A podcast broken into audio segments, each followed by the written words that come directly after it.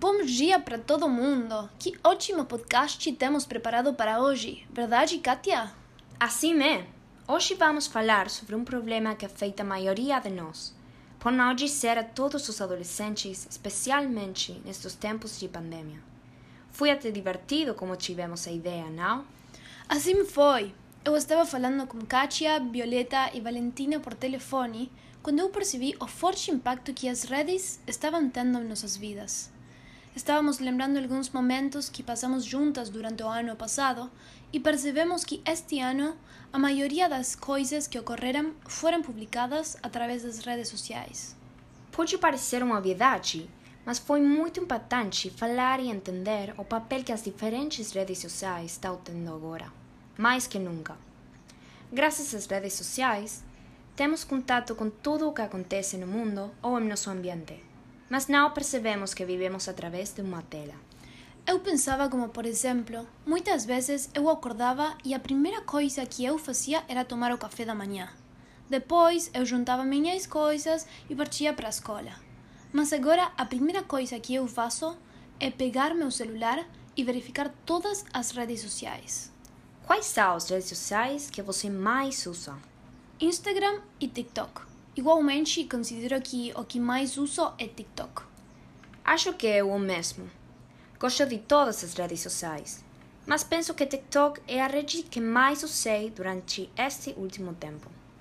Pode ser a mais nova, é a, a rede social mais ativa hoje em dia.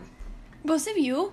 E não é que o Instagram ou as outras redes sociais tenham alguma coisa pela qual, pela qual pensem que TikTok seja melhor que elas, mas o conteúdo delas é mais divertido para mim. Concordo. Além disso, muitas vezes Instagram me faz sentir um pouco mal com minha aparência física.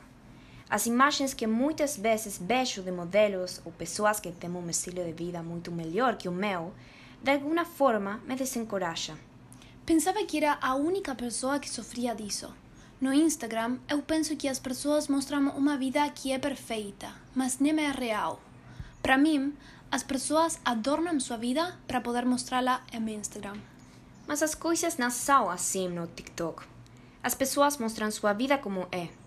Muitas vezes eu vejo o conteúdo de algumas pessoas que contam como não tinham vontade de estudar, de trabalhar ou que está tendo um dia muito ruim.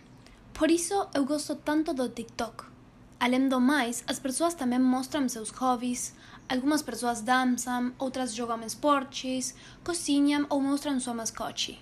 Escutemos algumas das canções mais conhecidas no aplicativo.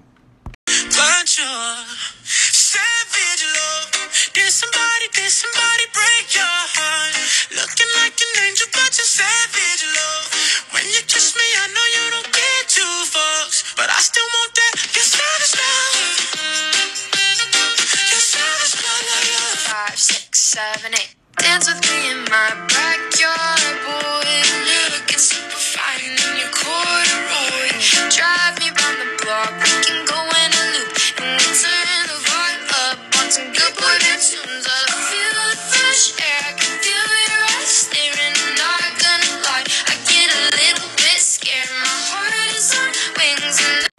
Esta é a razão pela qual muitos jovens começaram a utilizar a rede social durante a pandemia. TikTok é um espaço onde os jovens sentem a liberdade de compartilhar sua vida como ela é. Acho também que o aplicativo se tornou popular durante a pandemia global. Os jovens viviam entediados, sem nada para fazer e este aplicativo os mantinha entretidos até hoje. TikTok ajudou os jovens a que não viveram esta situação da pior maneira possível, já que muitos usavam o aplicativo para mostrar suas habilidades, conhecer pessoas, fazer rotinas diárias ou vídeos engraçados e até dar dicas de culinária, estudos e outras coisas. Concordo totalmente. A comunidade do TikTok se tornou um espaço de ajuda, entretenimento, danças e muito mais. Qualquer tipo de conteúdo é aceito pelos usuários do aplicativo, enquanto no Instagram tudo tem que ser bonito. Não sei se concordo com isso. Você sabe o que é a cultura conhecida nos Estados Unidos como cancel culture? Eu sei, mas expliquemos para nossa audiência. Muito bem. Esta cultura é aquela que está conformada por pessoas que são conhecidas como haters. São aquelas pessoas que procuram algum erro que as pessoas mais reconhecidas na rede cometeram no passado, para fazê-los perder muitos seguidores. Isto ocorre muito com assuntos que têm impacto social, social como o racismo ou outros tipos de discriminação. Agora, um erro pode custar sua carreira a muitos influencers. Totalmente. Por isso, apesar de que muitas pessoas podem criar conteúdo muito diferente e espontâneo, também muitas pessoas vão criticá-lo. Esse é o custo de publicar nossas vidas nas redes sociais, não? Mas agora, neste contexto de pandemia, onde a maioria dos jovens está todo o tempo com seu celular, aumentou tanto a quantidade de conteúdo como a quantidade das críticas. Também, agora que as distrações são muito menos porque não é possível sair e juntar-se com outras pessoas, então um único comentário negativo pode, pode ter um impacto muito maior que o que poderia ter em outra situação. A cancel culture já existe há um tempo, mas acho que este ano a quantidade de pessoas que foram canceladas foi muito maior.